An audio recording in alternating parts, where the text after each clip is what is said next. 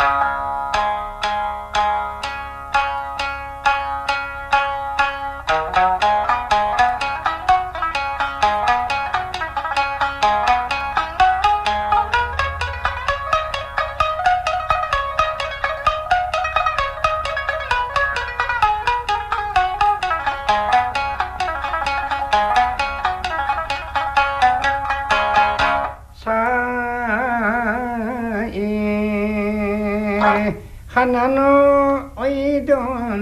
そのかたまらぬさてもみずらあすすんじゅうばなせところよつやのすんじょくまつのこののりんきょうのもんよことに聞こえいす橋本やどてに天田長老のあるその中に遅く長老のつらいとこそが悪いも悪いもと名指してあがる。上がるお客はどなたとつきば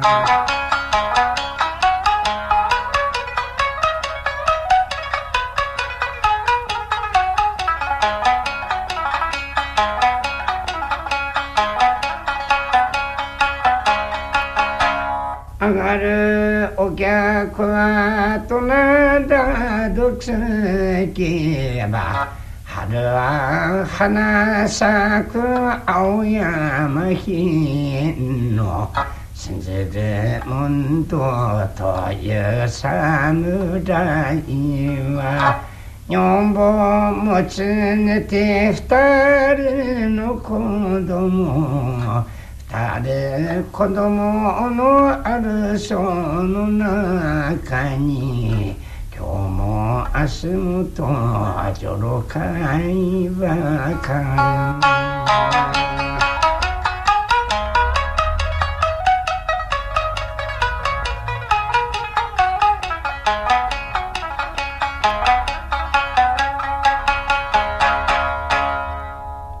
欢迎继续回来，这里是正在直播的《行走的耳朵》。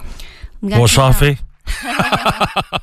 我们刚才听到的是高桥竹山，对，这也是二十年前咱们节目里的常客了。当时呢是这样的，在那个 废垃圾盘里有被做成废料的，打了很深的口子，能听三五首的。后面出现了那个纸壳版的，没有打到的圆盘。那这个呢是一个开盘带，因为我们想要做一些关于那个声音的研究嘛，所以说我经常买一些唱片。实际上很多的时候是为了买那个介质来听一下、研究一下。我对开盘带的入迷，早些年确实是很疯狂，但是不得其法，买了很多没有用的东西。当然也不是很贵吧，就。就是说，想研究一下它的声音到底跟这个黑胶、跟我们听到的磁带、CD 哎，到底有什么不一样啊？那么这是一个七寸的小的开盘带，就是你那个书店放那个机器吗？小的，对对对，很多机器可以播。它的是一个四轨开盘带，四轨就是不是很发烧的了啊，两轨是最发烧的，七点五速中等速度。所以说，按理说它不是一个特别 HiFi 的介质，但是仍然能听出它的质感来，就是它还是用磁带来记录声音的时候，它的缝隙被。被弥合的非常，或者说几乎就没有什么缝隙，很好听的感觉。这也是一位来自日本的金青的一个大师高桥竹山，也不是很常见。他在演奏三味线的同时，也唱歌的这样的一个出版，所以说这张唱片还是非常精彩超值的。跟之前我们土耳其的这一位阿西克来说，我觉得高桥竹山也是来自日本的非常重要的北部的寒冷的阿西克，而且他的他的那种苦悲，更是在。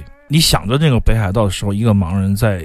大雪纷飞的乞讨的那个场景，你就会觉得是非常心酸的。但是他们如此的坚韧凛冽，而且他也看不见啊，只有在记忆上面能找到一些突破。所以说，能在这样的层面上的能出来的人都是非常非常不容易，而且必有很强的实力的人才可以出得来这样的优秀的艺术作品。所以说，今天这两首歌都送给盲诗人，也是一个非常好的一个对照。我们刚刚听到是一个现场口说节，他。基本上是在一个卖唱生涯中间，就会去各种地方唱吧。所以说，当东西被发掘以后，是因为他已经唱了唱了太多，唱到别人就。认为他是一个最好的大师的时候，他才被请过去录制了一些唱片。所以说，也是一个非常巧合的机会，才让这位大师能够以他的这个真性情，还有他的……哎，我记得我们前段时间播过他的一张黑胶唱片，叫《韩波》，他还口述讲了一段他跟尺八和三味线的故事，听起来也是非常的悲凉凄苦，跟他的音乐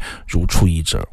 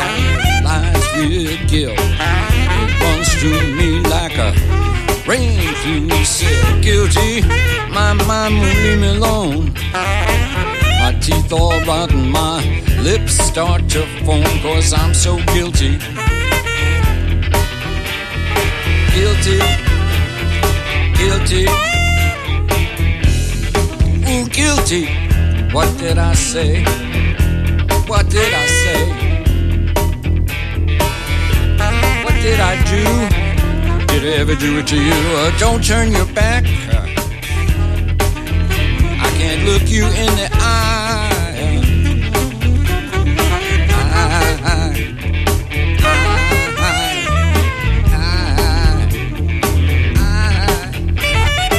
I guess I'm guilty as charged. I guess I'm guilty as charged. Guilty.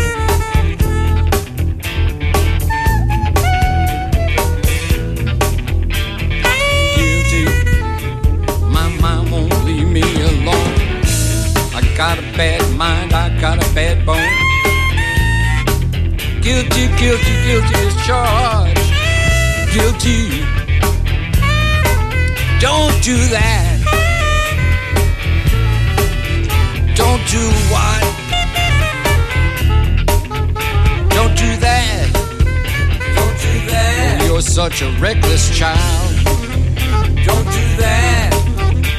You remember when you were a baby? Do you remember when you were a baby?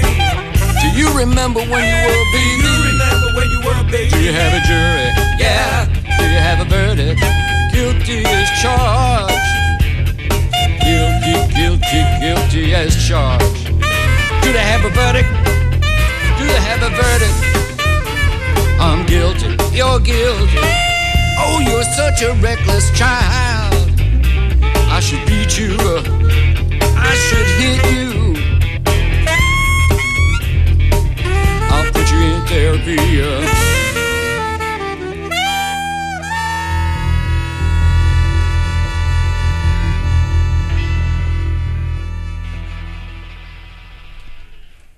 Duty，对，很有意思的一个作品，这是 Lori 跟这个 Ollie Coleman 带来的一首歌曲。这是二零零三年的 Lori 的专辑，它是根据那个艾伦坡的诗作做的三黑胶的专辑。为什么我突然想播这首歌呢？特别奇怪，因为大概我们有十几年都没有播过。Lori 的歌曲了，我记得 Working on the Wire Side，我们还播过磁带呀、黑胶的版本，包括早些年的作品，我们也经常播。但今天是因为有一天在刘英的工作室，我们去听刘英工作室的罗杰之声嘛，那个大喇叭特别贵的五十，现在要五十万的大喇叭，然后就听丁路就突然找了一首中间的歌曲，让我觉得哎。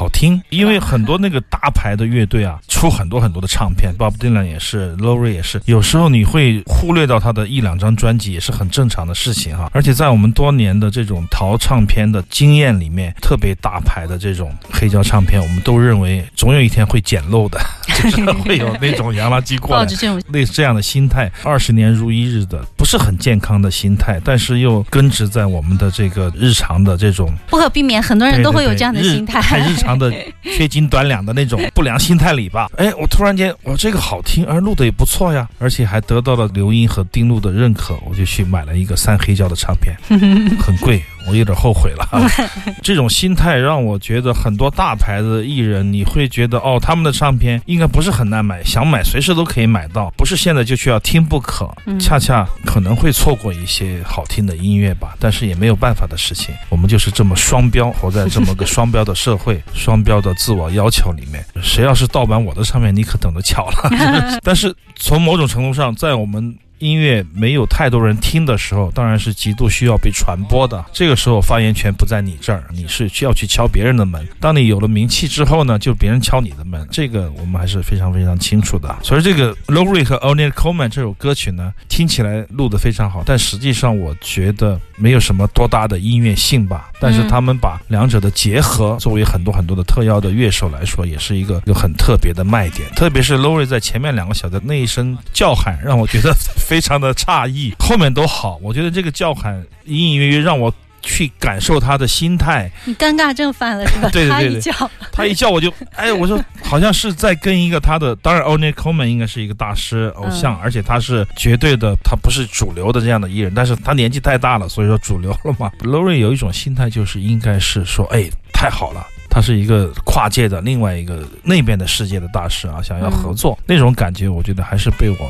捕捉到了，不管是真的假的，反正在我这儿是有这种感应。我觉得这种合作有的时候会觉得略显尴尬，但是成品出来，我觉得还是非常不错的，是按照商业包装的 Lori 的路线去走的。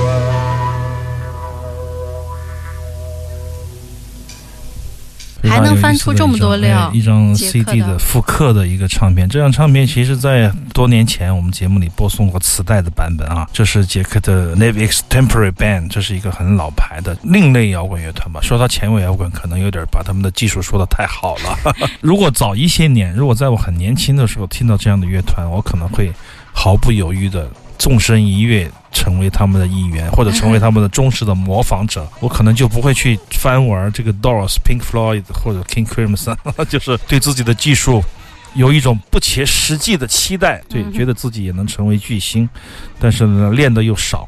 但是如果早一点听到这样的乐队，比如说早一点听到宇宙塑料人的话，你就会想，我就算只有两把刷子，我也能写出两把刷子的一百首歌。这歌是我自己的，只有我们才有。这种勇敢的精神，在我们这一代人的身上其实不是很常见，因为我们常常困顿于什么时候能吃上点肉啊，或者说什么时候能有一点好的乐器啊，没有特别艺术的想法。但一个年轻人，如果他一旦有，我觉得。它就会成为现在我们听到的样子，就是说你会忘记他们的技术，你也会忘记他们的局限，因为他们把这种局限变成了武器啊，这种武器形成了他们的美学。当然，这种调子在我们的节目里可能也算是陈词滥调了，但是说一万遍都不过分，都不过时。如果您在公交车上是一个年轻的喜欢音乐的孩子的母亲，嗯，你可能会觉得，哎，赶紧写歌儿，别给我考级了，也是算是有一点贡献吧。对啊，艺术应该是这样的，对，嗯它不应该是刻板的。但是同时，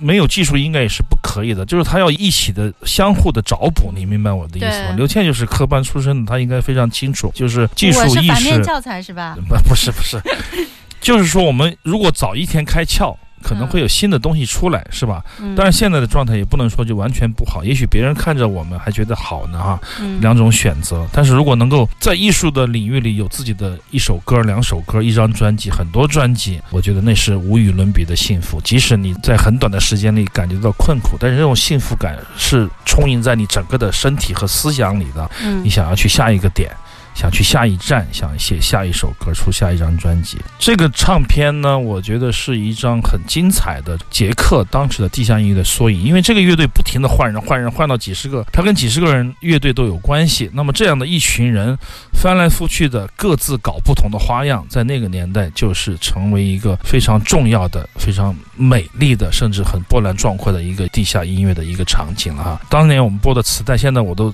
舍不得再播了，因为他们说好像被烧掉了，只剩下少量的，大部分都消失了。这个系列的出版，二零一七年以后到现在出版了很多这种挖掘的复刻的 CD 唱片，我觉得非常的幸福啊，可以很轻松的，我们可以在网络、在电台、在各种渠道可以听到那么多的好听的音乐，真是特别的丰富，而且这种挖掘还在持续，这种对持续挖掘而带来的一些不知名的一些新的未来的老声音，我会抱有一种非常纯粹的并且狂热的期待。枝繁叶茂的捷克七十年代。